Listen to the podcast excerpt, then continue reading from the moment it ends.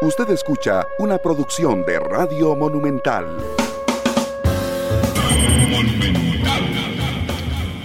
La radio de Costa Rica, 2 en punto de la tarde. Gracias por estar con nosotros en este primer programa de Matices de 2021. Muchas gracias por eh, acompañarnos. Yo hoy eh, les hacía una solicitud en redes sociales y reflexionaba también particularmente sobre el trabajo de los medios de comunicación respecto a que estamos en un año preelectoral y de no irnos en la finta, si se me permite, de eh, darle más importancia a temas que podrían polarizar la sociedad en este 2021 y que podrían devolvernos a 2018.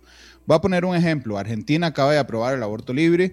Eso no está en discusión en Costa Rica hoy, ¿verdad?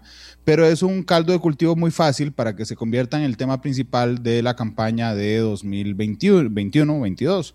Este, entonces hay que tener cuidado eh, en esos temas y recordar temas que son fundamentales. Y uno de los temas que para mí son fundamentales es el acceso a información pública. Eh, resulta que yo soy el primero que no quiero que nos quiten las vacunas y que entiendo que Pfizer, que no es una empresa y lo he sostenido durante los últimos días, que sea, digamos, el adalid del acceso a información pública y de la transparencia en general, eh, eh, Pfizer le pidió a Costa Rica que, y a los otros países que mantuviera en eh, y confidencial el precio de las vacunas. No obstante, cuando un país o una empresa le pide a un país que firme un contrato cuyos términos, gracias Chirita, van en contra de la legislación, pues ese convenio o ese contrato en esa parte en específico es nulo porque estaría violando las eh, leyes internas de cada país. Sobre este tema yo quise invitar hoy a dos especialistas a los que respeto mucho. Uno de ellos es don Rubén Hernández, abogado constitucionalista de enorme trayectoria en el país. Don Rubén, bienvenido a Matices, ¿cómo le va? Muy usted, feliz año, tanto usted como, como Eduardo, y me da mucho gusto estar nuevamente en el programa. Gracias igualmente, don Rubén, muy feliz año. Y a don Eduardo Ulibarri, periodista, comunicador, ex embajador de Costa Rica en la ONU, expresidente de DIPLEX, que es el Instituto de Prensa y Libertad de Expresión. Don Eduardo, bienvenido a Matices, ¿cómo le va? Creo que tiene el micrófono silenciado, don Eduardo, discúlpeme. Un gran gusto, muchas gracias Randall, eh, de compartir con usted y con Rubén. Feliz año también a ambos y a quienes nos están escuchando. Gracias, eh, don Eduardo. Igualmente, feliz año para usted. Yo le recuerdo a la gente que nos está observando y a través del, Facebook o que nos está escuchando a través de Monumental que pueden hacernos su reporte de sintonía a través de diferentes plataformas. Lo pueden hacer en el Facebook, donde estamos transmitiendo ya. Pueden hacerlo también a través de Twitter en arroba monumentalcr, pueden hacerlo en mi Twitter que es Randall Rivera V y pueden hacerlo también al WhatsApp 89935 Así es que ahí también están, eh, estamos listos para eh, escuchar sus opiniones y también para que yo le plantee alguna que otra duda a mis invitados. Gracias a las 200 personas que ya con nosotros están a través del Facebook Live. Don Rubén, discúlpeme que le haga una pregunta tan genérica y tan amplia. Pero, ¿qué se puede considerar en un régimen de derecho, y particularmente en el nuestro, qué se considera secreto y qué no se considera secreto? ¿Qué información puede ser confidencial y qué no, don Rubén? Bueno, aquí hay dos, niveles de, de, protección. Uno es el que otorga el artículo 273 de la Ley General de Administración Pública, que expresamente habla de los secretos de Estado y en segundo lugar habla de la confidencialidad. Incluye un elemento que no está en el artículo 30 de la Constitución. Habla de la confidencialidad de la otra parte. Luego, en el artículo 30 de la Constitución únicamente se dice que quedan fuera del libre acceso a, las, a, los, a los asuntos, eh, eh, a los documentos públicos, acceso al público, los secretos de Estado.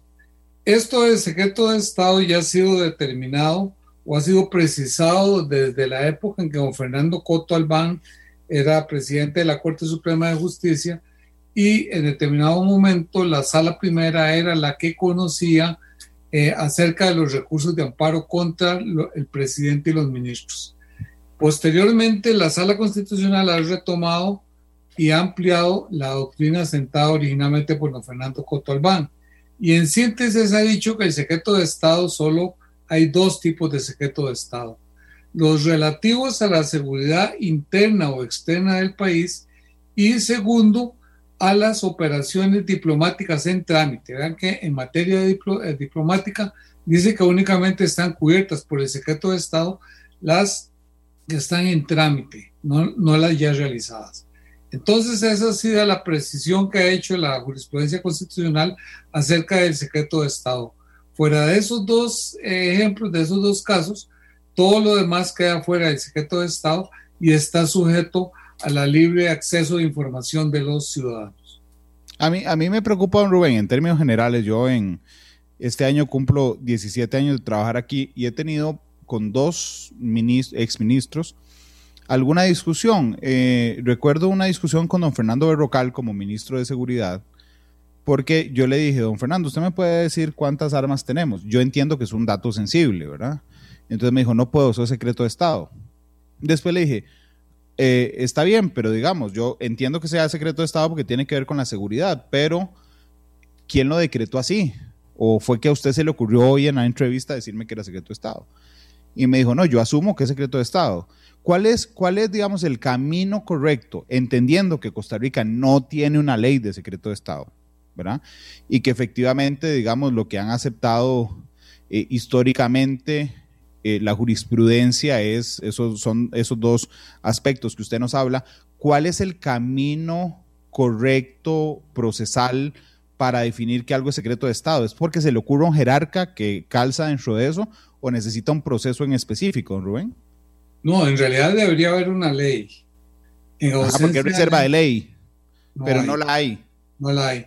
Debería entonces al menos haber un, un reglamento. Eh, en realidad no, no hay nada, nada escrito. De manera que eso ha ido quedando a la determinación caso por caso de los respectivos jerarcas. Pero obviamente esto se presta para que haya mucha arbitrariedad y se incluyan casos o aspectos que no forman propiamente parte del secreto de Estado. De manera que eso, en cada caso concreto, la sala constitucional, de acuerdo a las circunstancias, tendrá que valorar si lo que se invoca como secreto de Estado lo es o no lo es. Pero definitivamente hace falta una ley que regule esta materia. ¿No se necesita, no se necesita un decreto, Rubén? debería haber un decreto como mínimo, pero es que no tenemos absolutamente nada. Debería haber al menos un decreto que establezca. Desgraciadamente, ningún, ninguna administración se ha preocupado por, por reglamentar esta materia. Posiblemente como no hemos tenido prácticamente problemas de seguridad interna ni externa, a lo largo de los últimos 70 años no ha habido esa necesidad, salvo en el, en, en el 55 y luego eh, los asuntos diplomáticos en trámite, esos posiblemente esos sí son más fáciles de poder determinar cuáles están en trámite y cuáles no lo están. Eh, Randall, si me, si Eduardo, discúlpeme, adelante. Yo, se supone que no estoy aquí para preguntar, sino para responder. No, no, no, pero estamos tomando café. Bueno, yo no sé si estamos tomando café los tres, pero es una tomada de café en la tarde. Ah, bueno, no, quisiera hacerle una pregunta a Rubén. Rubén, usted mencionó hace poquito, bueno, en su, en su participación inicial, una diferencia entre confidencialidad y secreto de Estado. Confidencialidad pareciera que se menciona y desaparece yo tengo entendido que en el caso de las vacunas de Pfizer, lo que ha dicho la Comisión Nacional de Emergencias es que tiene la, hay confidencialidad. ¿Habría alguna diferencia en el manejo de esto en relación con secreto de Estado? ¿Hay alguna jurisprudencia a ese respecto? Sí, sí, claro. Este, la confidencialidad tiene que ver más bien en materia contractual. Porque el artículo 2, 2, este, 273 de la Ley General de Administración Pública se refiere al procedimiento administrativo y dice que no se puede revelar en un procedimiento administrativo aspectos confidenciales del, del procedimiento porque atañe a alguna de las partes. Ahora bien, en el caso del contrato con Pfizer, evidentemente debe existir una cláusula de confidencialidad en virtud de la cual el gobierno de Costa Rica se comprometió a no divulgar el precio de las medicinas y posiblemente hay una cláusula penal si el gobierno de Costa Rica incumple esta obligación. Pero vean que aquí se trata de un contrato que se está rigiendo por los principios de, generales de la contratación, sobre todo porque en este caso el Estado costarricense no está actuando en su capacidad de derecho público, sino en su capacidad de derecho privado, y por lo tanto está suscribiendo un contrato que en principio queda sujeto a todas las cláusulas eh, que establezca y a las regulaciones o principios de la contratación eh, privada. No obstante, eh, esta es la parte interesante, me parece a mí, del caso costarricense, es que en el caso Costa Rica, a diferencia de la mayoría de los países, existe una norma constitucional expresa que le otorga acceso prácticamente ilimitado, o sea, por el caso de, los, de la excepción de los secretos de Estado, a la información pública. Y evidentemente, el caso de las, de las vacunas, eh, se trata de información pública porque está en juego la utilización de fondos públicos. Al haber fondos públicos se convierte en un asunto público. Entonces aquí, en principio, hay una colisión entre los principios de la contratación privada que rigen ese contrato y el artículo 30 de la Constitución que establece claramente que solo el secreto de Estado es una limitación al libre acceso a los, a, los asuntos de, orden público. Entonces aquí eh, el gobierno de Costa Rica se va a ver enfrentado a que eventualmente venga un recurso de amparo, lo obliguen a, enseñar, a mostrar eh, la cláusula del precio y paralelamente puede ser eventualmente demandado por Pfizer por haber eh, dado a conocer esa, esa cláusula de, del precio de, la, de, la, vacuna y eventualmente trate de obtener algún resarcimiento por, por haber Costa Rica incumplido esa, esa cláusula. O establezca una penalidad que es la que a mí me preocupa y nos dejen de dar vacunas. Eh, también habría que ver qué tipo de penalidad tiene. Podría ser que dejen de suministrar vacunas o que el precio se le altere, se le suba o paguen una, una determinada multa. Eso habría que ver el, el, contrato específicamente. Don Eduardo, dentro de los comentarios que ya nos han dejado los oyentes en, en las redes, eh, una de ellas es Marieli que dice, a mí me parece un dato tan poco práctico para el común del pueblo el precio de las vacunas. Y yo eh, durante las últimas horas me he leído y releído y leído la jurisprudencia de la sala constitucional, pero particularmente el voto del caso de los bonos chinos, donde se hace, digamos, un desarrollo más amplio de la importancia del acceso a información pública.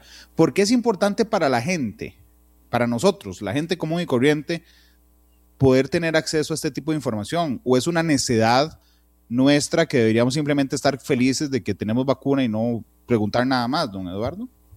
Bueno, eh, para empezar, creo que sí debemos estar felices porque tenemos acceso a las vacunas. Costa Rica es el tercer país latinoamericano en que tuvo acceso a las, a las vacunas junto con México y Chile, casi que todos simultáneamente. Entonces eso es algo que sí nos debe generar satisfacción.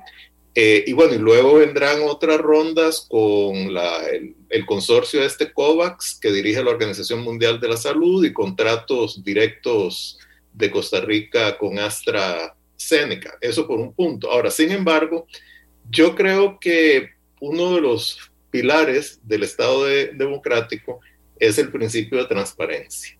Y el Estado pues debe tratar de cumplir activamente con ese principio de la mejor manera posible y de la forma más rápida que se pueda. Cuando hay de por medio eh, un eventual conflicto, como ha señalado aquí don Rubén, y probablemente la exigencia de Pfizer de esa confidencialidad para poder suscribir el contrato, pues uno entiende que el Estado lo haya suscrito de esa manera. Y aquí, sin embargo, yo creo que eventualmente lo que prevalecerá es la jurisdicción constitucional, que me parece que es la que tiene más sentido aquí, desde el punto de vista de, de la democracia desde el punto de vista de ese principio de transparencia que debe regir el Estado democrático, yo creo que así debe ser.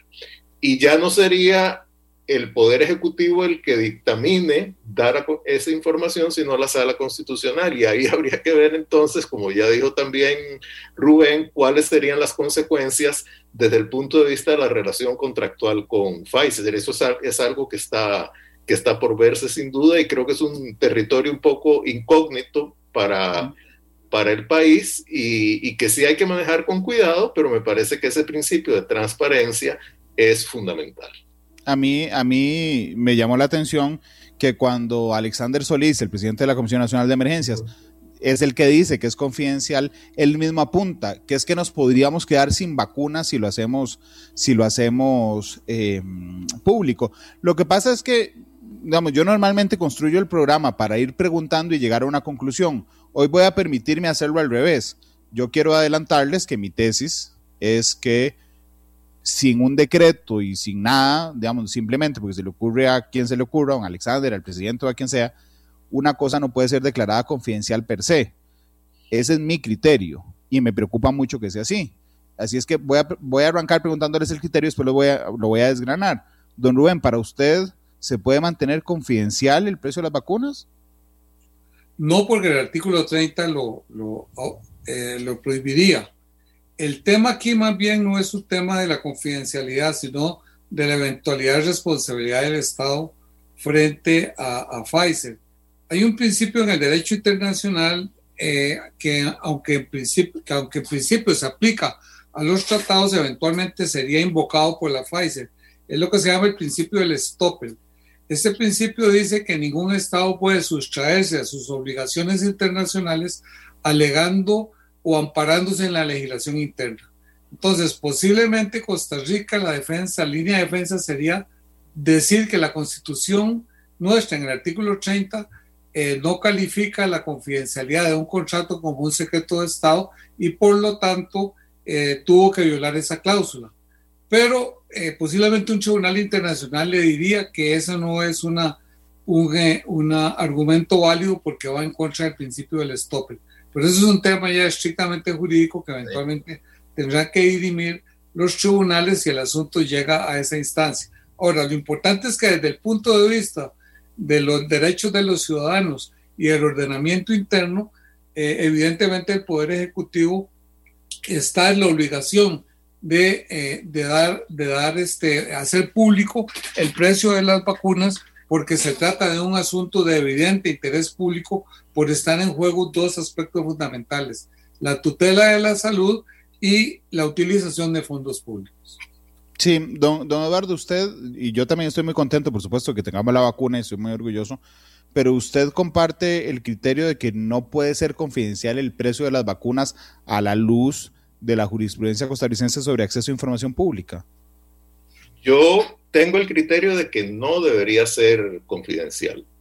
Entiendo también que si hay un contrato de por medio, aquí se genera ese eventual conflicto constitucional ilegal que tendrá repercusiones. Creo que al firmar ese contrato, el Estado costarricense, supongo que representado por el Poder Ejecutivo, no dijo activamente mantengamos confidencial el precio de las vacunas, sino que fue una condición del contrato. Y yo presumo que puesto en la disyuntiva de aceptar esa condición o no poder recibir las vacunas, el Estado costarricense decidió firmar ese contrato y yo creo que fue lo mejor que se pudo haber hecho. Firmado ya el contrato, si alguien solicita vía un recurso de amparo que se revele ese, ese precio de las vacunas y la sala constitucional, como es muy posible, dice que hay que revelarlo, entonces se generaría este conflicto del cual habla eh, don Rubén. Pero yo sí creo que lo lógico, lo conveniente, es que se, se conozca. Tampoco creo que estemos aquí ante un, un deseo de secretismo ni nada por el estilo. Yo lo veo muy simple. Hay un contrato, se firmó así, establece esas reglas. El Estado dice, yo las cumplo. Si alguien me obliga con la jurisdicción correspondiente a dejar de cumplir esa regla y revelar la información, la revelo y me expongo a las consecuencias. Es tan simple como, como eso. Yo, yo creo que, y aquí me voy a confesar con ustedes dos, yo entiendo el, el, zapato en el que está metido en este tema en caso de llegar a la sala constitucional el Poder Ejecutivo. Es decir, yo seguramente habría hecho lo mismo, firmar el contrato, que me den las vacunas y después veo a ver cómo arreglo el resto. eh, porque es la forma más práctica. Pero creo que a mí lo que me estorba es la forma, no necesariamente el fondo, porque a mí lo que me preocupa y lo que me ha preocupado estos días es esa declaración del presidente de la Comisión Nacional de Emergencias de si lo hacemos público nos quedamos sin vacunas. Porque finalmente yo entiendo que Pfizer es una empresa privada que puede definir los términos de sus contratos como quiera. Es decir, eh, Pfizer no está en la obligación de darnos vacunas. Eh, es una empresa privada y si quieren nos vende y si quieren no nos vende. Nosotros tuvimos el éxito de lograr negociar que nos vendieran vacunas de, adelantadas. Pero lo que me preocupa es la forma. ¿Y por qué les digo la forma? Porque cuando eh, el presidente de la Comisión Nacional de Emergencias da esa declaración, ¿verdad? Pareciera que es él el que decide, don Rubén. Y a mí eso es lo que, digamos, lo que de alguna manera me, me enreda de, que don, de que don Alexander dice, suave, es que hay que poner por encima, aquí nos chocan dos derechos, dice don Alexander, el derecho a la salud versus el, el, derecho al acceso a información pública. Entonces hay que poner uno de primero y se le, va, se le va prevalencia a la salud. Y mi gran discusión es que él no lo decide, en el sentido de que si yo me acuerdo bien del artículo 11, creo, del, de la ley de administración pública, los funcionarios públicos solo pueden hacer aquello que la ley les permite y por escrito además. Y una de las atribuciones del el presidente de la Comisión de Emergencia, del ministro de Salud, de la caja, el presidente de la caja, no es declarar confidencial las cosas. Eso es lo que me estorba, digamos. Yo, yo quisiera que, que, que ante el vacío de la legislación por lo menos se hubiera avanzado en que el presidente firmara un decreto sobre el que haya una discusión constitucional, bien que mal, si hay un problema de seguridad o no, pero que haya una oficialidad de, ese, de esa confidencialidad, don Rubén. Eh, quiero saber qué piensa de eso en particular. Estoy totalmente de acuerdo. Vea que inclusive este, la apreciación del presidente de la, de la Comisión Nacional de Emergencias es errónea jurídicamente, porque aquí no hay un conflicto entre el derecho de acceso a, los documentos de, de, interés público y el derecho a la salud. En ningún momento hay esa, esa, esa, ese conflicto. El derecho a, a la salud se está tutelando a través justamente de obtener las, las vacunas. Y ya el, eventualmente eh, obtener el precio de, de, cuánto se pagó por esas vacunas no tiene ninguna relación con la obtención misma de, de las vacunas. Vean que, que también eventualmente un tribunal internacional podría decir que, una cláusula que establezca el contrato en el sentido de que si se revela el precio, Pfizer le deja de vender a Costa Rica, esa sería una cláusula abusiva y posiblemente sería declarada nula por un tribunal. De manera que a mí me parece que eh, eh, no debe contener una cláusula en ese sentido el contrato. Lo que debe tener es una cláusula penal en el sentido de que establezca alguna multa, algún tipo de multa. Me parece más bien que, que fue una invención del presidente de la, de la Comisión de Emergencia el invocar de que eventualmente nos quedaríamos sin vacuna si eh, revelábamos el precio. Es una forma, me parece, en alguna medida de amedrentar a que alguien pudiera ir ante la sala y plantear un recurso de amparo. Si me, si me permiten eh, añadir algo en este sentido, yo creo que evidentemente aquí no hay un conflicto entre el derecho a la salud y el derecho a la, información. Esa, es una argumentación que no está, no tiene sentido. Lo que sí puede haber un conflicto es entre el derecho a la información y las obligaciones contractuales del Estado costarricense. Entonces, eso hay que tenerlo muy claro. Y yo creo que también hay que tener claro que quien declara la confidencialidad no es el presidente de la Comisión Nacional de Emergencia, sino el contrato. Él está haciendo referencia al contrato. Entonces, no le podemos adjudicar a él la decisión de declarar la confidencialidad. Y yo tampoco creo que sea necesario, que haya sido necesario, hacer un decreto declarando la confidencialidad, porque eso está establecido en el contrato. Entonces, estando establecida en el contrato, si hay alguna duda, si hay algún conflicto, eso lo tendrán que eh, resolver los tribunales, en este caso la sala constitucional. Don Eduardo, entendiéndolo de su punto y su posición, pero a usted no le parece que lo primero que, preguntará la sala, si a mí se me ocurre ir a presentar mañana un amparo a cualquier otro costarricense, cuando le, dé audiencia, digamos, al, Estado, lo primero que va a decir es eh, cómo declaró usted esto confidencial, porque viene en el, eh, efectivamente está en el contrato, pero digamos, ¿quién es la parte activa del Estado que hace ejercer esa confidencialidad? Bueno, yo, yo, digamos, eso ya son hipótesis, ¿verdad? Indudablemente, eh, sí. Yo, yo creo que el Estado, si suscribe un contrato en el cual hay una cláusula de confidencialidad, ya ahí se está declarando esa confidencialidad vía el contrato.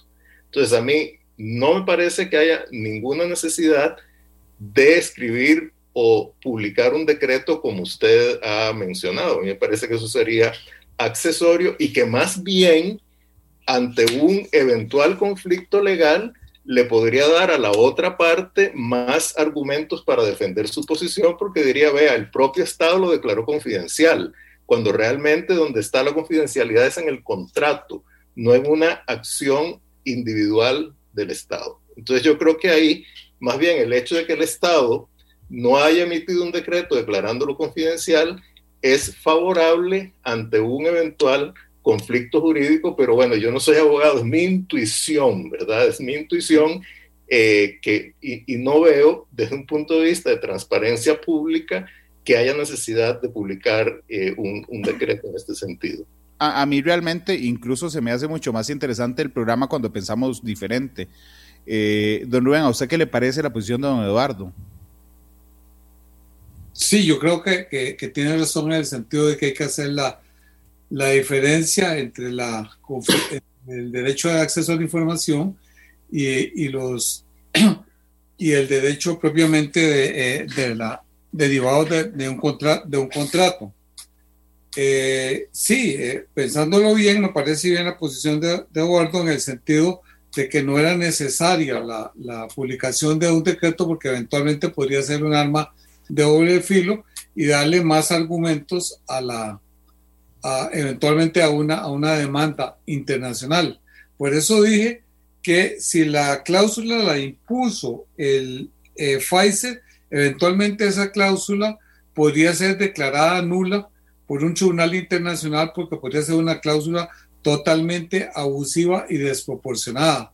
En consecuencia, pareciera mejor o, es mejor que no haya habido un decreto de declaratoria de confidencialidad y que sea más bien o que se vea eventualmente como una imposición de Pfizer y no como algo que el gobierno de Costa Rica más bien fue el que prohijó eh, su inclusión en el contrato.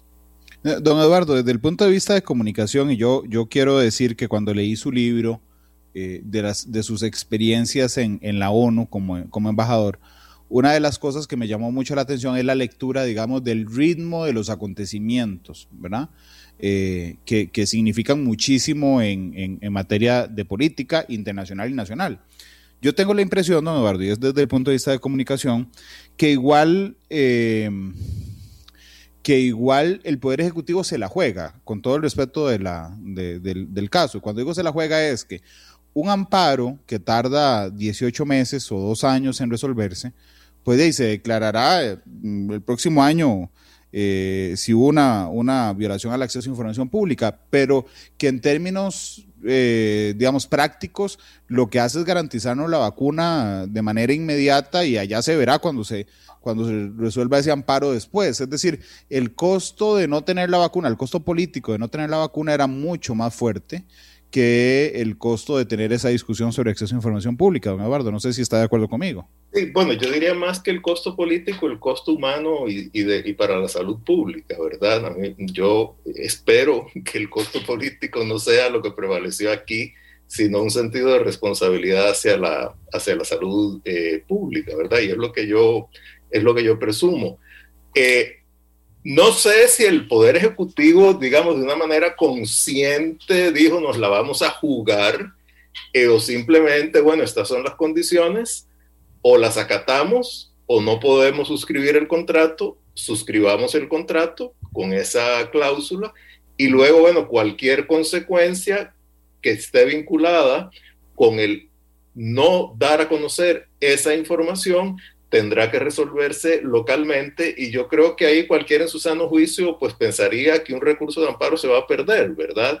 Eh, no creo que tarde 18 meses o un año, los recursos de amparo tienden a ser un poco más eh, expeditos en su resolución. Pero los lo, lo de acceso, perdón, don Eduardo, los de acceso a información pública sí, tiene razón, normalmente duran un mes, si acaso. Exacto. Entonces, eso es algo que yo creo que eventualmente, digamos, eh, si alguien, y yo presumo, tal vez usted o cualquier otra persona. No, no, lo voy a hacer yo, por lo menos hasta hoy no. recurso de amparo, es muy probable que lo gane. Eh, yo creo que entonces ahí vendrá ya las consecuencias de ese recurso de amparo y de lo que ordene la sala constitucional en relación con el contrato y eso probablemente conduzca a un juicio, usted me corrige, don Rubén, o un juicio ordinario en la jurisdicción local, pero también dependerá de las cláusulas de solución de conflicto que estén contenidas en ese mismo contrato. No sé si será arbitraje o si será tribunales internacionales, de eso yo no tengo idea. Posiblemente, posiblemente sea eh, un arbitraje internacional. Sí, es probable, es probable. La Cámara de Comercio de París, posiblemente. Ahora bien, cuando uno, y aquí voy también con don Eduardo, desde el punto de vista de comunicación, don Eduardo, eh, yo creo que a mí no me gusta el sospechómetro, digamos, realmente me, me, parece que es algo de lo que más daño le ha hecho a la democracia costarricense, ese sospechómetro que tenemos prendido siempre de que en todo lado hay corrupción y que en todo lado hay un arreglo. Pero ciertamente eh, las informaciones que han salido en la pandemia de la caja, respecto a la compra de insumos, ¿verdad? Mete muchísima curiosidad respecto a los procesos de contratación en media pandemia. Yo eh, quisiera saber su opinión, pero creo que si no hubiera trascendido o no se hubieran dado, no solo si no hubieran trascendido, si no se hubieran dado los, las supuestas irregularidades en la compra de insumos en media pandemia, también tal vez no existiría, digamos, tal presión por conocer el precio individual de las vacunas, porque conocemos el precio completo de, las vacunas y el transporte. Tal vez no existiría tanta presión, don Eduardo, y eso, y eso finalmente es culpa también del propio Estado. Sí, no, bueno, primero yo no sé cuán fuerte será la, presión, ¿verdad? Pero eso es un simple, un simple dato. Eh, eh, si realmente hay una gran inquietud nacional o no, eh, pero bueno, hagamos eso a un lado. Eh, yo sí creo indudablemente que los casos, por lo menos de denuncias de posible corrupción en la adquisición de suministros vía proveedores locales no sin trayectoria, puede generar sospecha. Ahora, entre esto y la, y la contratación con una compañía farmacéutica internacional, yo creo que hay una gran diferencia digamos que las compañías farmacéuticas no son angelitos, son eh, empresas con fines de lucro, ¿verdad? Eso hay que entenderlo. No se caracterizan por su transparencia. Sus normas para la fijación de precios de los medicamentos, por ejemplo, varían mucho de país a país en función del ingreso de esos países. Y supongo que esa es una de las razones por las cuales Pfizer no quiere que se dé a conocer el precio individual de las vacunas, porque se le desmonta un poco su lógica de precios que a mí no me parece que sea la correcta, ¿verdad? Entonces, dicho esto, sí me atrevería a decir que una empresa como Pfizer difícilmente, difícilmente va a estar dispuesta a incurrir si, si la otra parte también lo estuviera en algún tipo de práctica corrupta o algo así por el estilo. Entonces, eh, sintetizando, sí, los casos de suministros vía proveedores locales sin experiencia generan desconfianza, pero creo que eso, trasladarlo, extrapolarlo al caso de Pfizer no es lo correcto, que estoy seguro que mucha gente lo hace, ¿verdad? Eso es inevitable. Y, además, le voy a argumentar por qué se lo planteé de esa forma, don Eduardo. Este fin de semana, tres personas, al menos tres personas, que no tienen relación ni política ni periodística, son tres personas que conozco, las tres personas me preguntaron lo mismo en diferente momento. Mira, ¿y vos por qué crees? Esa fue la pregunta. ¿Y vos por qué crees que el gobierno no quiere dar a conocer lo, el precio de las vacunas? Por supuesto que la respuesta más responsable es porque hay una cláusula de confidencialidad estipulada por Pfizer. Uno no puede atribuirle, digamos, al gobierno no querer dar a conocer.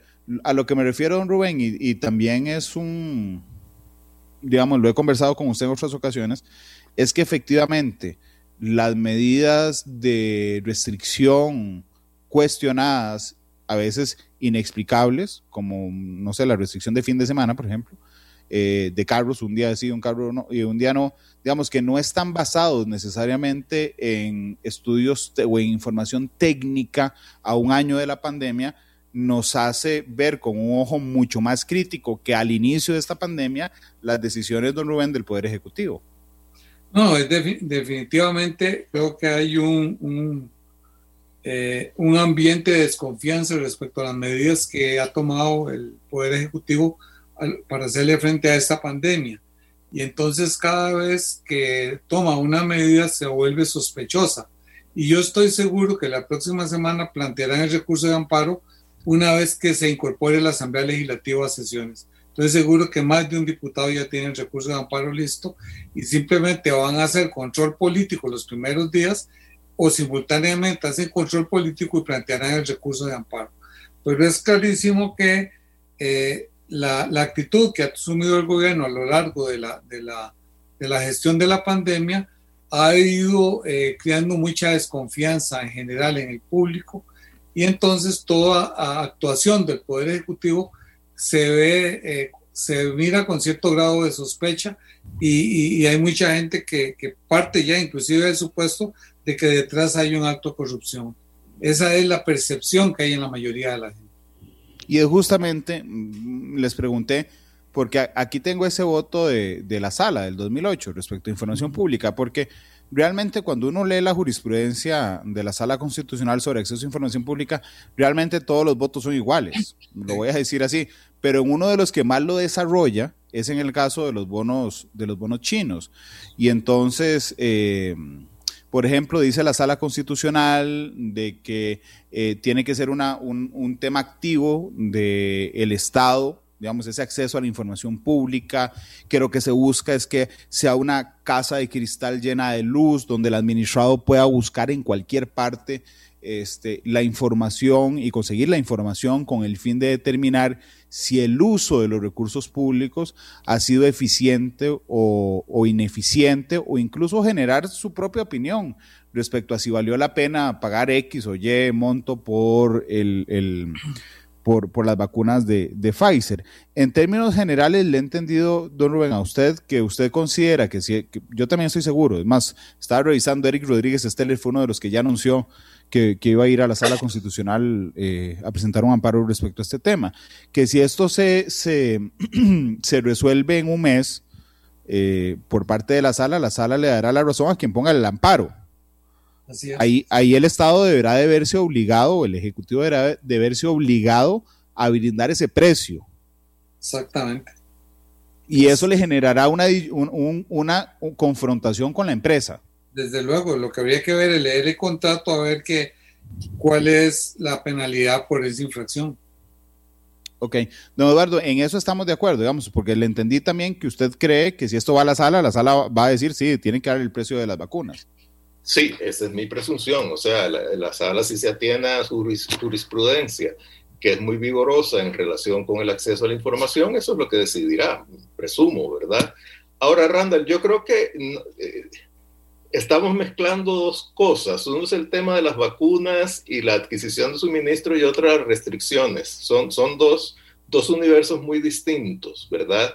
Porque en las restricciones no hay de por medio uso de recursos públicos, aunque pueda haber, hay gente que dice que las multas es para que el fisco eh, compense lo que ha dejado de recibir por impuestos, lo cual me parece absurdo porque esas multas, por muy altas que sean, lo que compensan es cualquier cosa, pero digamos, aquí no hay de por medio la discusión sobre si el uso de los recursos públicos es adecuado o no es adecuado. Entonces, bueno, las restricciones son un universo de la pandemia, la adquisición de suministros son otro universo y dentro de ese universo hay subgrupos y desde mi punto de vista una cosa es la adquisición de suministros vía proveedores locales sin experiencia, oportunistas, y otra es la adquisición de insumos vía compañías internacionales reconocidas. Entonces yo creo que hay que hacer una diferencia, digamos, metodológica entre, entre todo esto y presumo que la desconfianza tiene que ver más con la adquisición de suministros.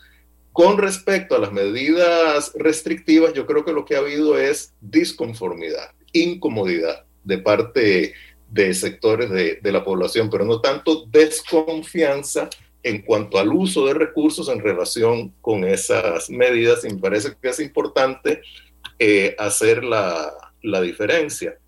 Ahora, sobre Eduardo, perdón que lo interrumpa, porque además ha abierto usted una, una discusión que me parece muy interesante.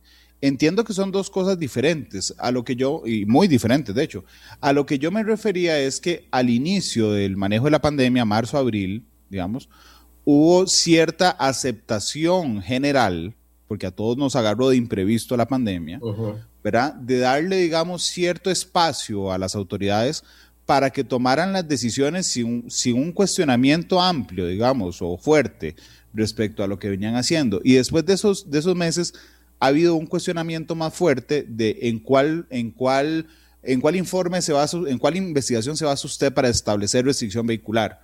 ¿Verdad? O en cuál o dónde se basa usted para elevar las alertas, o por qué usted no habla con las municipalidades, o por qué la caja compró tantas bolsas, o por qué la caja, digamos, a lo que me refería es que en ese contexto de suma, ¿verdad? Como que hoy estamos menos dispuestos a a, las respuestas que a mi parecer de manera errónea brindó el Poder Ejecutivo al inicio de la pandemia, que era prácticamente que todo era una decisión en vista de la velocidad de la situación, porque ya esa velocidad de la situación ya no es, digamos, de recibo en, en este momento. Y, y aún entendiendo que son dos cosas diferentes, a lo que me refería era a, ese, a esa percepción general de que al inicio se tomaron muchas decisiones bajo la justificación de la velocidad, sin dar, digamos, una explicación detallada de, las, de, de, los argumentos o las consideraciones sobre las cuales se tomó la decisión, ¿no, verdad? Sí, sí, totalmente, totalmente de acuerdo. Yo creo que hay una fatiga, ¿verdad?, en cuanto a las medidas. Luego, al principio, yo creo que había una, digamos, actitud consensual de avalar las medidas. Ya después no es que todo el mundo esté en contra, todo el mundo esté a favor, sino que hay sectores, por ejemplo, hay sectores de la sociedad que quisieran que la economía estuviera muchísimo más cerrada. Hay sectores de la sociedad que quisieran que la economía estuviera mucho más abierta. Hay sectores de la sociedad que quisieran que se impusieran medidas más draconianas para reducir la movilidad, no solo de los vehículos, sino de las personas hay sectores de la sociedad que opinan distinto. Entonces yo diría que a estas alturas del juego es difícil presumir una actitud general en un sentido u otro, sino que hay una gran fatiga.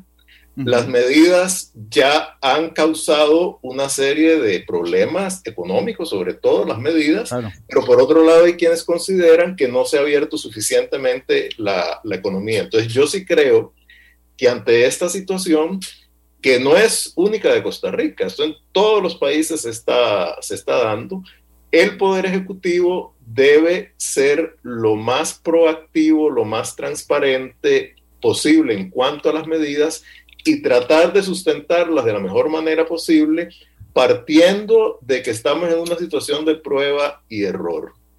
Porque en nueve meses no se puede aprender todo lo que no se sabía sobre un hecho que nadie suponía que iba a suceder. Entonces yo creo que también eso hay que tomarlo en cuenta. Es que ah, igual, eh, alimentando aún más, y ya le doy la palabra a don Rubén también, eh, no solo, don Eduardo, la transparencia de las medidas, sino la transparencia de las decisiones en general. Eh, es decir, en este ámbito, porque digamos la pandemia abarca todos los ámbitos de, de la vida política, económica del país. Entonces, efectivamente, aunque hoy tengamos más ganas de, decir, bueno, pero por favor demuéstrame el estudio sobre el que está eh, basada la restricción vehicular de fin de semana, por ejemplo, o los horarios, también tenemos exactamente el mismo sentimiento cuando decimos, bueno, vamos a ir a acudir por un préstamo del BID, por ejemplo, eh, y entonces hay un exceso de cuestionamientos al procedimiento del gobierno. Es decir, estamos muy poco dispuestos en general como sociedad o como, o como la clase política a firmar cheques en blanco en términos generales. Entonces, en este momento, cuando viene la compra de una vacuna, que es fundamental y que todos estamos deseando, este, decir, bueno, no puedo contarles cuáles son los términos del precio, digamos que cae un poco más mal que si cayeran otros tiempos. Esa tal vez, digamos, a la conclusión, eh, don Eduardo, a la que quería llegar. Puede ser, pero yo creo que entre políticos responsables y periodistas responsables, el tema no es si nos cae bien o si nos cae mal, sino hacer una distinción bien clara entre los hechos, ¿verdad? Y las implicaciones de esos, de esos hechos.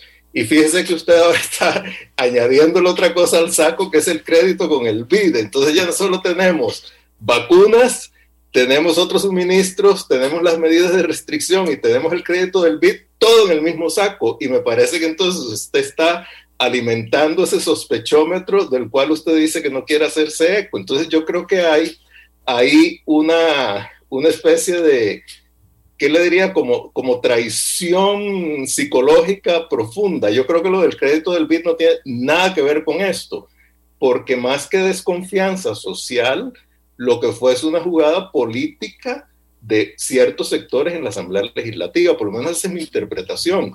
Puede ser que la suya sea otra, pero no la podemos atribuir a la sociedad.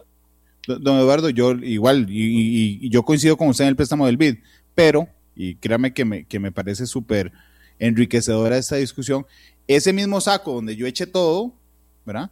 Es el saco donde la gente echa todo. Es que, digamos, la gente no sale a la, calle hoy pensando que una cosa es el préstamo del BID, otra cosa son las medidas, otra cosa son las vacunas, otra cosa son los insumos, sino que vive, digamos, en una realidad donde todo eso se conjunta y todo eso genera una percepción, eh, una percepción general, pero además alimenta comportamientos generales, don Eduardo.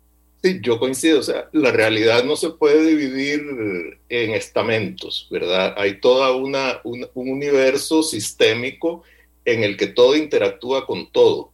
Pero lo que yo, me, bueno, primero, yo, yo no tengo ninguna evidencia y creo que usted tampoco para suponer que la, la, gente reacciona igual ante todo esto. Esto es asumiendo que la gente no tiene una capacidad de discernimiento, que yo creo que mucha gente sí la tiene. Yo a lo que me estoy refiriendo es a los sectores políticos, a los sectores mediáticos, que deben, o si me incluyo yo en los sectores mediáticos, debemos hacer un esfuerzo para que precisamente la gente sea capaz de discernir entre distintos hechos, distintas decisiones, distintos eh, personajes, y no, todo, y no meterlo todo en el mismo saco, porque entonces solo quienes estén fuera de ese mismo saco que pueden ser outsiders de la política y populistas van a tener legitimidad para eh, presentarse como la gente capaz, pulcra, honesta. Entonces yo creo que ahí, desde el punto de vista del manejo argumental, por quienes tienen la capacidad de manejar los argumentos y de hacerlos públicos, hay que tener una responsabilidad muy grande. Don Rubén, ¿a usted qué le parece? No, me parece que que tiene razón Eduardo, que no hay que, que, confundir todo eh, en un mismo saco porque son diferentes actores, eh, son diferentes problemas, pero lo que sí es cierto es que hay una percepción general de que el gobierno está actuando mal. Y cualquier asunto que haga el gobierno, cualquier medida que tome, inmediatamente hay un, un grueso sector, incluido eh, gran parte de la Asamblea Legislativa que inmediatamente salen a la palestra pública a, estar en contra de esa posición, a cuestionarla y a, a criticarla severamente. Es decir, hay como una percepción general de que las medidas que toma el gobierno, que ha tomado el gobierno para enfrentar la pandemia en los diferentes campos, siempre son equivocadas, con razón o sin ella, pero eso es, digamos, la percepción de una gran mayoría de ciudadanos, y no solo de ciudadanos de a pie, sino también de un sector eh, político importante y que se refleja mucho en la Asamblea Legislativa. Vea que esta es la Asamblea Legislativa en que más hay comisiones eh, de control político. Prácticamente cualquier asunto de, de mediana importancia se convierte o se transforma en que se nombra una comisión de control político para averiguar qué es lo que, cómo actuó, cómo actuaron las, las autoridades públicas en ese caso. De manera que posiblemente todo eso sea el producto de, del agotamiento que todos estamos sufriendo a raíz de la, de la pandemia. Todos esos elementos están confluyendo a que haya un agotamiento en la paciencia de la gente, pero como dice Eduardo, es muy peligroso dejar esto al garete porque eventualmente eso podría ser aprovechado por un grupo populista y, que tengamos un resultado electoral en el 2022 que nadie desea. Don, don Rubén, volviendo yo manteniéndome en el tema de las, de las vacunas. Eh, si la sala constitucional condena al Estado por violar el acceso a información pública, el Estado inmediatamente deberá dar a conocer el, el precio o puede iniciar, digamos, algún proceso jurídico de discusión con la sala respecto a los términos del contrato.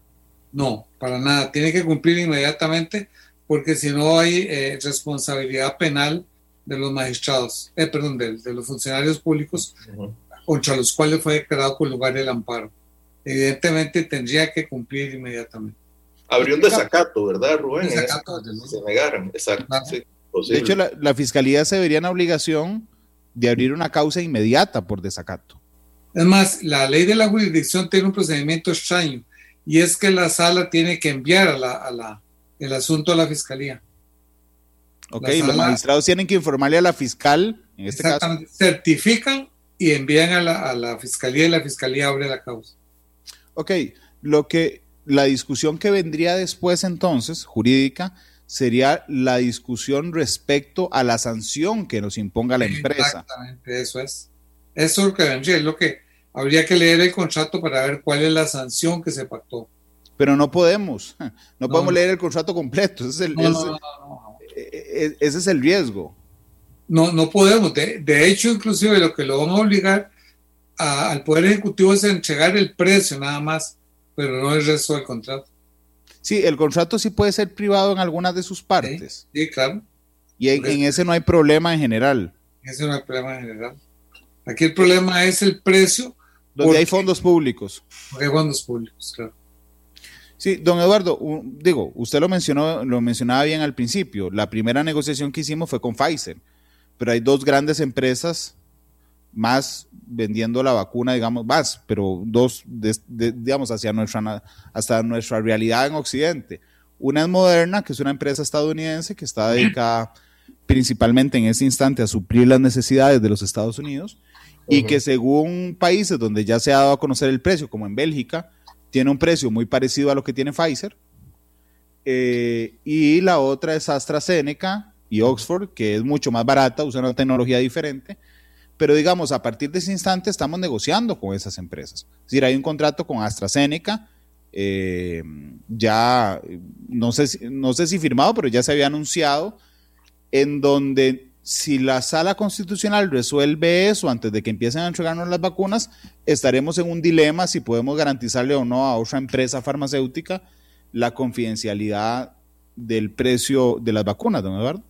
Sí, habrá que ver aquí, no, indudablemente, Randall, eso, eso es una incógnita que está presente. Habrá que ver cuáles serán esas condiciones del contrato con AstraZeneca. Yo tengo entendido que ya se llegó a un arreglo con AstraZeneca, por lo menos eh, a mediados o hacia finales de noviembre, si mal no recuerdo, el presidente dijo que se había llegado a un arreglo con, con, AstraZeneca, creo que para, no sé si eran 500 mil dosis o algo así por el estilo, un o, o, un millón de dosis para 500 mil personas.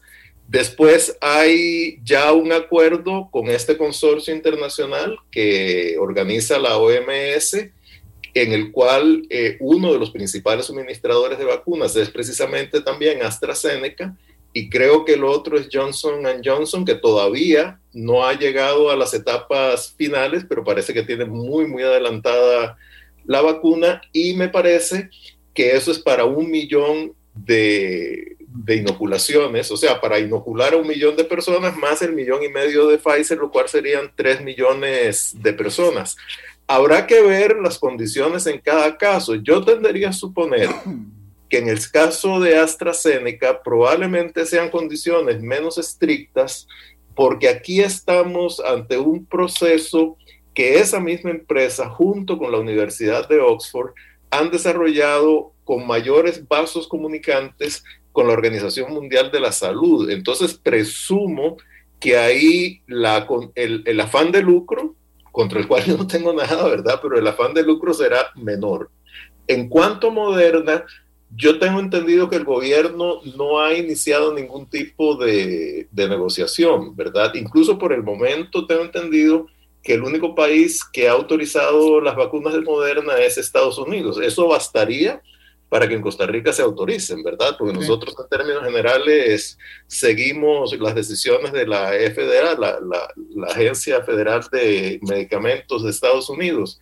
Pero más o menos como están las autorizaciones ahora es Pfizer en Estados Unidos, Europa, Reino Unido, bueno, que es parte de Europa, no de la Unión Europea, y prácticamente todos los países de América Latina. Eh, AstraZeneca hasta el momento solo en el Reino Unido y la India, y Moderna solo en Estados Unidos. Pero bueno, se están desarrollando otras y yo creo que los procesos de reconocimiento y de autorización, por ejemplo, de AstraZeneca, se van a hacer mucho más rápidos en las próximas semanas. Sí, fui, fui cuidadoso cuando le dije lo del, lo del, lo de mm, AstraZeneca, porque efectivamente el 12 de noviembre Costa Rica firmó un acuerdo con AstraZeneca por un millón de dosis que son 500 mil personas. Lo que no me quedó claro y no lo sé, por eso lo pregunté con tanto, con tanto cuidado, era si el acuerdo es para firmar un contrato una vez que estén las vacunas, es decir, que no puede hablar de un contrato ya firmado, sino un acuerdo para hacer ese contrato, o si es ya un contrato. Es, esa fue mi duda en, la, pregunta, porque entonces yo dije, vamos a ver, si AstraZeneca nos dice dentro de un mes que están listos y ahora sí sentémonos a firmar el contrato para adquirir las vacunas, si ya la sala cuarta habría resolvido ese tema, eh, resolvido no, perdón, habría resuelto ese tema, que por Dios, habría resuelto ese tema si, este, si eso podría generar alguna, eh, algún, alguna reticencia por parte de Oxford, pero lleva razón usted viendo los, los, los precios que ya se revelaron en otros países, insisto, que eh, una de las ventajas competitivas, si me lo permite, de Oxford y AstraZeneca, es decir, vendemos la vacuna al costo, ¿verdad? Que ni Moderna ni Pfizer este, lo hacen. Entonces, evidentemente, uno de sus elementos diferenciadores es dar el precio. Y de hecho, anda por un dólar 48, creo, el, precio de la, de la dosis versus 41 dólares de Pfizer. Y además no necesita esa red de frío que sí necesita Pfizer, ¿verdad? Que siempre es un gran impedimento logístico. Sí, don Rubén, ¿a usted le parece que podría, porque hay que recordar también que, el, que, que, Pfizer no nos entregó, evidentemente, eh, todas las vacunas de un solo golpe, sino que van semana a semana eh, trayéndonos las, las vacunas. A mí, y se lo confieso, uno de los temores, pues yo soy uno de los que quisiera vacunarme mañana, uno de los temores es que esa entrega de las vacunas se ralentice, si hay una discusión o una condena de la sala constitucional del Estado respecto a este tema. Sé que, que, la respuesta más sencilla es, Randall, no, no conocemos el contrato y no, no sabemos cuál es el contrato, pero digamos, ese es uno de mis temores como ciudadano de los efectos de esta discusión. Bueno, tal vez habría que hacer una aclaración previa y es que eh, las entregas han sido muy pequeñas porque todavía no tenemos la capacidad de refrigeración. Recién la segunda semana, semana de febrero llegan los, eh, la gran capacidad de refrigeración y a partir de entonces se puede aumentar significativamente el número de, de vacunas que pueden llegar al país semanalmente. Bueno, creo que ese podría ser eventualmente una de las una de las represalias que tome Pfizer, inclusive eh, de manera solapada, sin incumplir el contrato, simplemente que hay problemas en la, en la producción o que hay problemas en, el transporte. Es decir, evidentemente como, como una gran eh, empresa transnacional tiene en sus manos una gran cantidad de, de, instrumentos o de mecanismos para presionar y hacer que se cumplan las, las cláusulas originales del contrato. Yo creo que en el caso de AstraZeneca me parece que el contrato ya fue firmado también. Yo creo que ya inclusive fue pagado de manera que ellos estarían obligados a entregar el, el, millón, de, el millón de vacunas, es decir, el millón de dosis que en realidad van a ser eh, dividido entre dos, va a ser para 500 mil personas. Eh, el problema está eh, en saber, repito nuevamente, cuál es el tipo de cláusula penal que tiene que tienen los contratos por incumplimiento del, del eventual del gobierno de Costa Rica de revelar el precio del, de la vacuna. Eso nadie lo puede saber, salvo los que firmaron el contrato. Sí, que de hecho eh, me escribió don Marvin Carvajal, que era exdirector de director legal de Casa Presidencial, exdirector de la Escuela Judicial y que hoy es miembro de un bufete muy importante en el país que está escuchando el programa y me decían, simplemente quisiera aportarte, don Rubén, y yo quería preguntarle si usted recuerda que él dice, Randall, hay algunos votos de la sala constitucional donde ha dimensionado que el acceso a información pública podría generar un daño más grande eh, sobre el interés público, que es las vacunas, que el acceso en sí. Eh, usted recuerda, yo realmente de lo que estudié no lo, no lo encontré, pero por supuesto que yo no soy abogado. Don Rubén, ¿usted recuerda algún dimensionamiento de ese tipo? Sí, sí, sí lo hay, sí lo ha habido. Y eventualmente esa podría ser una, una solución de compromiso de la sala. Podría eh, dimensionar total o parcialmente el, voto. Así que, que, esa es otra, otra posibilidad abierta. Ahora, lo que no sé es si ante la presión pública que hay, la sala se animaría a hacer un dimensionamiento porque quedaría muy mal. Y la sala a veces juega mucho políticamente, juega mucho para, para la gradería de sol. Sí, eso, eso, eso lo aceptó hace un par de años un magistrado diciendo que la gente quería que votáramos así. Sí, sí, hay muchos casos en que la sala no vota de acuerdo a los principios constitucionales, sino que vota para quedar bien con, con la gente. Don, Eduardo, en términos de comunicación, el que ha dado eh, declaraciones respecto a esto, bueno, dos personas han dado declaraciones respecto a esto. Uno es Alexander Solís, el presidente de la Comisión Nacional de Emergencias, y otro más breve fue don Román Macaya, el presidente de, de, de, la Caja. Yo entiendo que estábamos en fin de año, pero de alguna manera lo que me he puesto a pensar estos días es si la estrategia de quién, de quién absorbe las balas, digamos, de, entre estos cuestionamientos, eh, debería de ser eh, los funcionarios cabeceras de esas instituciones o el propio Poder Ejecutivo como gobierno. Eh, no tengo una conclusión, pero ¿a usted qué le parece? Yo, digamos, algo que, yo no tengo claro, Randall, no sé si usted o, o, Rubén lo tendrán claro, es quién firmó el contrato y a nombre de quién. Si el contrato está firmado a nombre del Estado costarricense, en cuyo caso tendría que ser el Ejecutivo, o es un contrato de la Caja Costarricense de Seguro Social, o es un contrato específico de la Comisión Nacional de Emergencias. Eso no, no lo conozco, ¿verdad? Eh, a mí me parece que las declaraciones deben ser de la instancia, digamos, eh, que, que, es la responsable directa de la firma del... Don, don Eduardo, tiene, tiene la firma de dos jerarcas del Ministerio de Salud y del presidente de la Comisión Nacional de Emergencias. Ya. Bueno, supongo que el ministro de Salud actuará a nombre del Ejecutivo, me imagino, ¿verdad? Sí, yo también, curiosamente no es la caja. Vea que don Román es uno de los que se ha, de los que ha hablado de esto, pero la firma del contrato, según lo dio a conocer el Ministerio de Salud, porque estaba revisando el, el comunicado de prensa del ministerio, dice el Ministerio de Salud y la Comisión Nacional de Emergencias firmamos hoy un acuerdo con este. Eh, por eso, por eso mi duda en términos de comunicación era si usted pone, si usted pone, digo, estoy hablando en términos muy coloquiales, si usted coloca como voceros en el tema de la confidencialidad a dos jerarcas como Macaya y, Alexander Solís, o, si le parece más conveniente que fuera un tema de Estado y fuera el ministro de la, la ministra de la presidencia, perdón, o el presidente de la República o solo el ministro de Salud quienes se refieran a esto?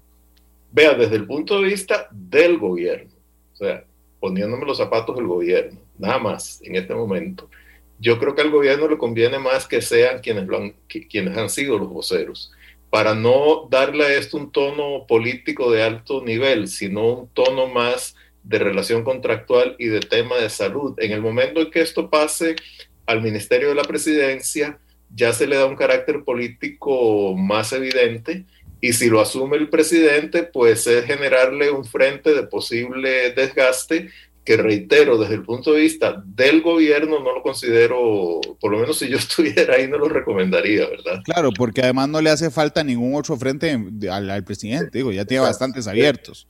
Yo creo que es preferible desde ese punto de vista mantenerlo donde lo han eh, mantenido y bueno, yo creo que desde el punto de vista de sus interlocutores externos de diversa índole, digamos, en este caso la Asamblea Legislativa, pues sí hay que tener cuidado en, en guardar bien esa diferencia entre lo que es resguardar un derecho, en este caso el derecho a la información, y convertir esto en un escandalito político, ¿verdad? Entonces yo creo que ahí hay que tener mucho cuidado de cómo se maneja, porque hacer un escandalito político más me parece que tendría repercusiones muy, muy inconvenientes y además una, no, tendría ninguna justificación. don Eduardo, estoy de acuerdo con usted, pero, pero los tres partimos de, con, con la experiencia en diferentes ámbitos, por supuesto ustedes dos mucho más amplia que la mía, de que este tema será resuelto por la sala constitucional y que el tema y que será resuelto en contra del gobierno. Yo, yo realmente una de las valoraciones con las que hice el programa fue pensando en si esto es un escandalito político hoy o va a ser un escandalito político dentro de 22 días o un mes cuando el gobierno de Carlos Alvarado sea condenado por violar el acceso a información pública. Claro. Eh, a mí me pone a pensar eso. Pero depende de la presunción de la cual se parta. Si uno parte de la presunción de que hubo un intento deliberado del gobierno de ocultar información oficiosamente, yo creo que ahí sí puede haber un costo político. Y lo que me preocuparía es que algunos diputados partan de esa presunción y la traten de instrumentalizar con propósitos de dañar a un gobierno en cuyo caso se estaría dañando todo el concepto de, de la campaña de vacunación. Otra cosa es que la sala constitucional resuelve en el sentido de que la cláusula de confidencialidad del contrato no es de recibo, que violenta el derecho al acceso a la información y el gobierno cumple con esa cláusula y asume las obligaciones o las consecuencias contractuales de violar la eventual cláusula en el, en el contrato. Son, son manejos muy distintos del mismo, del mismo hecho, ¿verdad?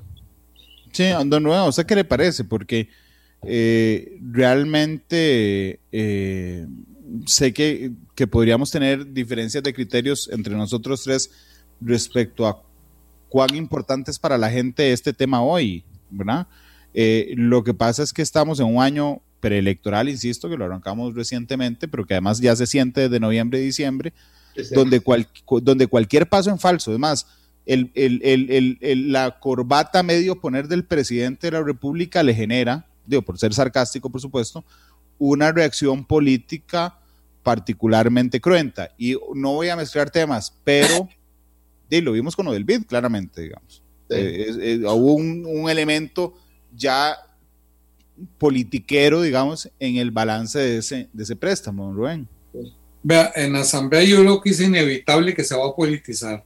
Es decir, en la Asamblea Legislativa, antes de plantear el amparo simultáneamente, va a haber por lo menos 10 o 15 diputados que van a querer intervenir y van a atacar duramente al gobierno y el asunto se va totalmente a politizar independientemente de, cuál sea la, realidad. Eso va a ser inevitable. Ahora, si la sala declara con lugar el, amparo, evidentemente eso va a alimentar aún más eh, la discusión, la reacción política al interno de la Asamblea, pero en ese caso también tendría, digamos, eh, reflejos eh, en la sociedad civil, puesto que ya habría una sentencia de un tribunal en que establece que el Poder Ejecutivo actuó en contra de la Constitución. Pero entonces vamos a tener que, esperar el, qué dice la sala, pero en todo caso yo creo que ya este asunto no se salva de su politización, al menos en la Asamblea Legislativa. Sí, sobre todo yo, yo eh, voy a ver los últimos minutos, digamos, hacia futuro, pero es que estaba leyendo las declaraciones del presidente de la Comisión Nacional de Emergencias y lo que dice textualmente es, decidimos qué derecho respetarle, salud o información. Y, tal vez eso lo, lo que me genera algún resquemor de quién decide esas cosas, porque queda claro que es en el, en el contrato con, con Pfizer, digamos, eso está clarísimo. Sin embargo, eh, las declaraciones a mí, por lo menos de don, de don Alexander, no me parecieron las, más asertivas eh, cuando dice decidimos respetar, decidimos nosotros respetar el derecho a la salud en lugar del acceso a información. Pero mirando un poco hacia el futuro, don Eduardo, en los minutos que nos quedan, ciertamente Costa Rica no tiene ley de secreto de Estado. Eso ha sido una queja de la sala sostenida que dice, señores, tenemos 50 años, bueno, ahora 60 ya, tenemos 60 años de constitución política sin una ley de secreto de Estado tampoco tenemos una ley de acceso a información pública que se ha ido construyendo con base en la jurisprudencia de la sala constitucional. Para que no tengamos esta discusión cada vez que establecemos un contrato sea, digamos, de un más mediático, menos mediático. ¿Usted cómo ve el avance de ese acceso a información pública en Costa Rica, don Eduardo? Vea, yo creo que el avance ha sido muy grande gracias a la jurisprudencia de la Sala Constitucional. Entonces, bueno, los principios son muy robustos. Los principios han sido muy bien desarrollados por la Sala Constitucional. El asunto es que esos principios se aplican caso por caso, como ya dijo don Rubén. O sea, cada caso en el cual uno siente que el derecho de acceso a la información pública ha sido vulnerado, uno lo presenta a la sala constitucional y X tiempo después la sala constitucional, lo más probable es que reafirme ese derecho a la información pública. Puede ser que lo module de alguna manera. Entonces, yo creo que aquí digamos, el gran reto es una ley que tome como base esos principios. Porque yo el miedo que le tengo a una ley de acceso a la información pública es que en lugar de tomar esos principios como base y sobre ellos mejorar sobre todo los mecanismos de acceso a la información, de pronto salgamos con una legislación que es más restrictiva que lo que esos principios de la sala constitucional han establecido. Si eso se pudiera lograr, yo sinceramente tengo mis dudas de que se pueda, eh, creo que sería muy conveniente tener esa ley. Sobre la ley de secreto de Estado no tengo un criterio como muy firme, ¿verdad? Porque dichosamente en Costa Rica el secreto de Estado ha sido enarbolado tan pocas veces y el hecho de que no tengamos fuerzas armadas y todo vacía tanto el tema de seguridad nacional como una razón de secreto de Estado, que no son muchos los conflictos que se han dado, pero yo tendería también a suponer que una ley moderna, garantista, eh, sería más conveniente que la ausencia de ley que tenemos ahora y por tanto la definición casuística por parte de la sala constitucional, por muy bien fundamentada que esté, que realmente en, en la mayoría de los casos lo ha estado.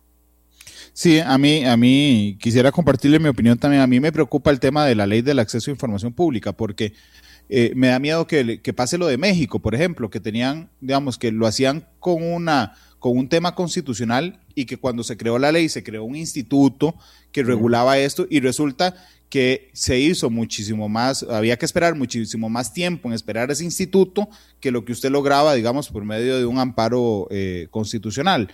Esa es una de mis, de mis, de mis preocupaciones. Y, bien que mal, aunque en el 89, con la ley de jurisdicción constitucional, 10 días era rápido y tal vez la dinámica de los tiempos hoy nos haga sentir que 10 días, que es lo que da la, la, la, jurisprudencia, es mucho tiempo, realmente uno se siente, no sé si lo comparte conmigo, relativamente cómodo, digamos, acudiendo a la sala a la espera de una respuesta rápida de, pocos días para garantizar ese acceso a la información pública. El único temor que me da quedarme ahí es un cambio de integración de la sala, porque los primeros votos de acceso a información pública eran 7 a 0. Eh, conforme va avanzando el tiempo, vemos votos de 5 a 2, 4 a 3, y eso me preocupa un poco, don Eduardo.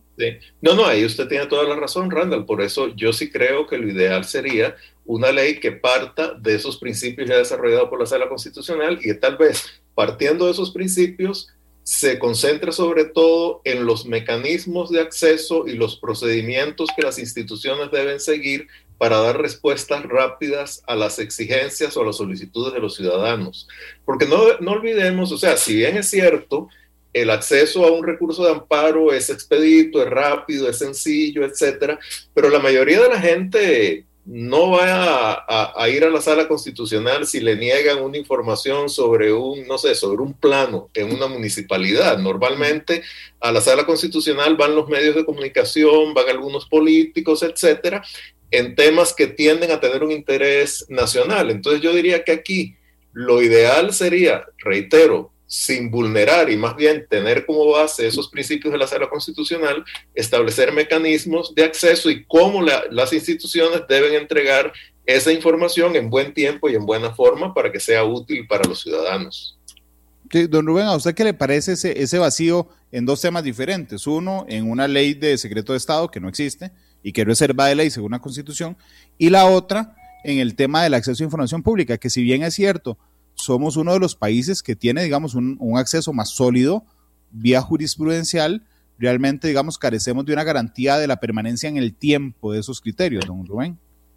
Vea que el problema es generalizado en cuanto a la regulación de los derechos fundamentales. Prácticamente, salvo el artículo 24 en el acceso de, de los documentos privados y de la intervención de las eh, telefónicas, no existen leyes específicas que regulen los diferentes derechos fundamentales. Hay un vacío en un tema que es básico y cada vez que, que ocurre eh, una, una eh, que ocurre una manifestación ilegal, como la que tuvimos hace algunos meses. Entonces se habla de la necesidad de establecer una ley, una regulación sobre la celebración de las, de las reuniones en lugares públicos y de las, de las eh, manifestaciones públicas. Sin embargo, hasta el momento no se ha logrado ninguna regulación al respecto, a pesar de que existe una sólida jurisprudencia de la sala en que ha precisado muy bien cuáles son los límites al ejercicio de ese derecho. Entonces ven que este es un problema que, que, ocurre con la mayoría de los derechos. Entonces, evidentemente hace falta una, una, una ley en la materia. Estoy totalmente de acuerdo, pero esa ley tiene que partir de los principios sentados por la Sala Constitucional. El peligro es que si eso se deja en manos de la Asamblea Legislativa, puede salir cualquier cosa y podría salir inclusive una ley muy restrictiva. De manera que tal vez lo ideal sería que la propia Sala Constitucional elaborar un proyecto con base en sus principios y que ese sirva como base de discusión, porque de lo contrario el temor es que si la iniciativa parte de la Asamblea Legislativa, podría salir un, una ley que más bien en vez de, de, tutelar o de proteger este derecho fundamental, más bien termine conculcando. Eh, Randall, si me permiten, afán tertulia, otra pregunta Por para Rubén. ¿Hay precedentes, Rubén, de que la Sala Constitucional haya planteado algún, algún proyecto de ley o ha sido absolutamente renuente a hacerlo? No, ha sido, ha sido renuente porque, y no, y, y, no van a tener razón, porque sí. de, invocan de que sería que están interviniendo en actividades, este, digamos, una función propiamente política que no les corresponde. Pero, pero la Corte Suprema sí lo ha hecho como, sí, la corte, como sí. corte plena más allá de esa la constitucional, sí, ¿verdad, Rubén? representante del Poder Judicial, la Corte Plena, claro, hay muchas leyes que, que han partido de la, de la Corte Plena. Podría ser una... una... Que, que, podría ser una salida. Eh, aunque, aunque la Corte Plena ya, digo, lo voy a usar en el término más respetuoso de la palabra, pero eh, recordemos que en la Corte Plena no solo hay constitucionalistas, sino hay penalistas que tienen visiones de mundo muy diferentes, hay administrativistas en la sala primera, abogados de familia y abogados de laboralistas en la, en la sala segunda. Eh, pero creo que por ahí, creo que por ahí don Eduardo iba a su duda, que alimentó la tertulia esta tarde. Pero históricamente, este, cuando se redacta una ley especializada, se respeta el criterio de, de la sala respectiva en, las, en, los temas, digamos, penales, invariablemente se acogen los criterios de la, de sala, la sala, tercera. Entonces yo creo que eso no sería un obstáculo. Sí, aquí tal vez el problema sería que si la sala constitucional, hipótesis, sí, sí. Eh, redacta el proyecto y luego, una vez que eso se convierte en ley, hay algún reclamo sobre la constitucionalidad de ese, de, de ese, proyecto, entonces no sé qué pasaría. Me imagino que se tendrían que inhibir todos los magistrados titulares y, y, y, entrar suplentes, ¿verdad? Supongo. Sí, sería un poco complicado, ¿verdad? Bueno, pero no sería un choque nuevo. Hace poco, no, no. A, a, hace poco eh, estaba viendo una, creo que fue Otto Guevara el que planteó una acción que toca el tema de los funcionarios judiciales. Y resulta que hoy por hoy todos los magistrados suplentes de la sala constitucional son funcionarios judiciales. Entonces usted siempre va a tener a alguien... No, hay, hay, un, hay, una solución en el artículo 84 de la ley orgánica del Poder Judicial que la Corte siempre se ha negado a, a cumplir. Se dice que cuando eh, los magistrados llamados a resolver un caso tengan conflicto de intereses, en ese caso la Corte Plena tiene que pedirle a la Asamblea Legislativa que nombre magistrados ad hoc para resolver el caso. Nunca, nunca lo han hecho, pero está previsto en, la, en el artículo 84 de la Ley Orgánica del Poder Judicial y esa es la solución correcta. Interesante, sí. Qué, qué, interesante ese punto. Permítanme, me, me, ha parecido tan interesante que me brinqué todas las pausas comerciales. Voy a hacer una pausa comercial Este, regreso, me quedan dos minutos nada más después de regresar de la pausa y para que cerremos entonces eh, el, programa. Son las 3 con 19, ya volvemos. 3 de la tarde con 24 minutos. Gracias por estar con nosotros en Matices. Estamos en el primer programa del año. Yo los invito mañana a 2 de la tarde. Eh, hablaremos sobre contrabando. Hay un informe de la Contraloría General de la República del pasado 3 de diciembre que dice que Costa Rica no tiene idea, no tiene ningún estudio que señale cuánto contrabando pasa por nuestras fronteras. Hay uno en particular que sí tienen el dato, que es el de cigarrillos, y es el 0.04% del PIB al año pero es el único dato que tenemos, eh, así es que invitado mañana eh, a, sobre este tema en, matices. Nos quedan dos minutos, yo quería pedirles que, que, que, cerremos con una reflexión general respecto al tema por lo que los invité hoy, el tema de la confidencialidad. En decir, realmente lo que me propuse en el programa era responder si el Estado podía declarar confidencial o no el eh, precio de las, de las de las vacunas. Eh, en el camino me encuentro divergencias porque resulta que no es el Estado el que la declara confidencial, sino eh, Pfizer. Entonces la pregunta es si el Estado puede mantener como confidencial el precio de las, de las vacunas. Así es que les pediría un minuto de cierre, don, Eduardo.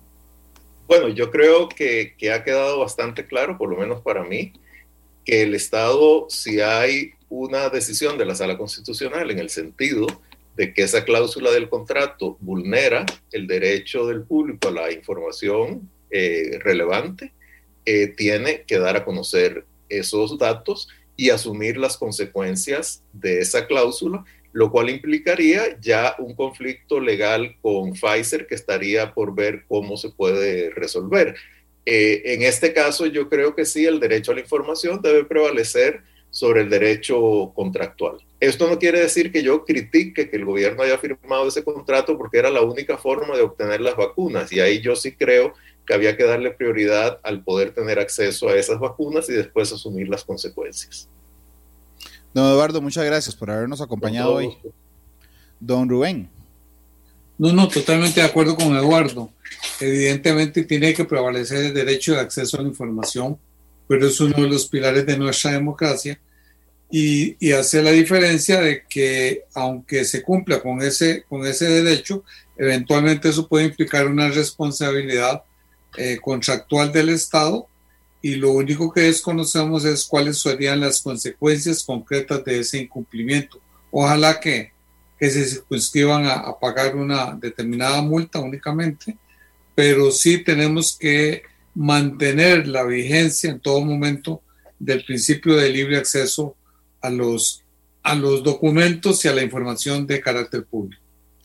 3 con 26. Don Rubén, muchas gracias por habernos acompañado también.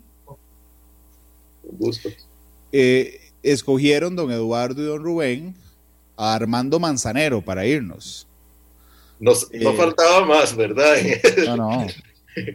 Digo, este 2020, el 2020 fue horrible, además, se fue un montón, se fueron un montón de genios, entre ellos un genio de la música. Les voy a aceptar que yo no escucho mucho a Manzanero, pero por ejemplo, hay algunas canciones que conozco por cultura general, pero la que me pidieron que se llama, parece que fue ayer. Parece que fue ayer, sí. Esa yo no la había escuchado, don Eduardo. ¿De verdad? ¿De veras? Sí, sí, lo acepto. Yo no, esa no la he escuchado. Pero no se la canto porque pierde la audiencia, ¿verdad? Pero, pero bueno, usted la, tiene, me imagino, ahí en el repertorio, ¿verdad? No, aquí, aquí está, aquí está, indudablemente. Ah, bueno, la voy a escuchar y estoy seguro de que le va a gustar. Sí. De, que tal vez usted no es tanto generación Manzanero como Rubén y yo, ¿verdad? Eso puede ah, no, no, por supuesto. Lo que pasa es que Manzanero eh, trasciende las generaciones. Sí, sin duda. Sí, sí. Es universal y atemporal, ¿verdad? Las dos cosas. Indudablemente, don Rubén, don Eduardo, muchas gracias por acompañarnos. Gracias. Este programa fue una producción de Radio Monumental.